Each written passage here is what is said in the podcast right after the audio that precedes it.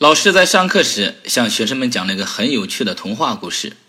在很久很久以前，有一个小孩子在深山里拾到了一顶帽子，他将帽子往头上一戴，与其他同去的伙伴们呢都看不到他了，慌慌张张的东找西找，谁知道呢？他就在身边。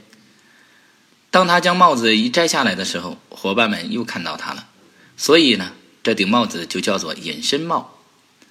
老师最后说。大家回去后考虑下面一个问题：你喜爱不喜爱这顶隐身帽呢？为什么？明天上课时回答。这一下学生们的讨论可热闹了。虽然是童话，却使大家非常兴奋。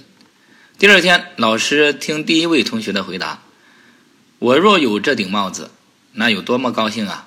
我带着它，要什么有什么，不花钱可以拿到东西，坐公交车、看电影。”都用不着买票，不论吃的、穿的、用的、玩的，样样都不用愁。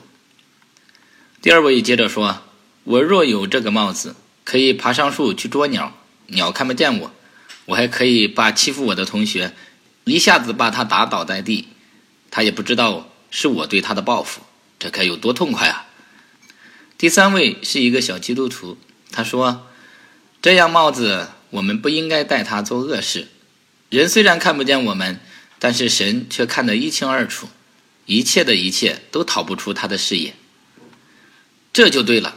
老实说，许多人不做恶事是勉强的，他们怕被人看见，怕受刑罚。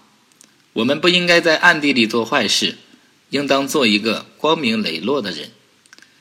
这个童话故事虽然讲给小学生听，可是对我们大人来说也是值得深思。我们可以问一问自己：如果有隐身术的话，我们究竟属于哪一类型呢？是损人利己，还是容神益人？当时法利赛人的为人，主曾斥责他们是假冒伪善，因为他们的行善施舍等在人前吹号，故意叫人看见，故意要得人的称赞和荣耀。所以主教导我们要叫你们施舍的事行在暗中。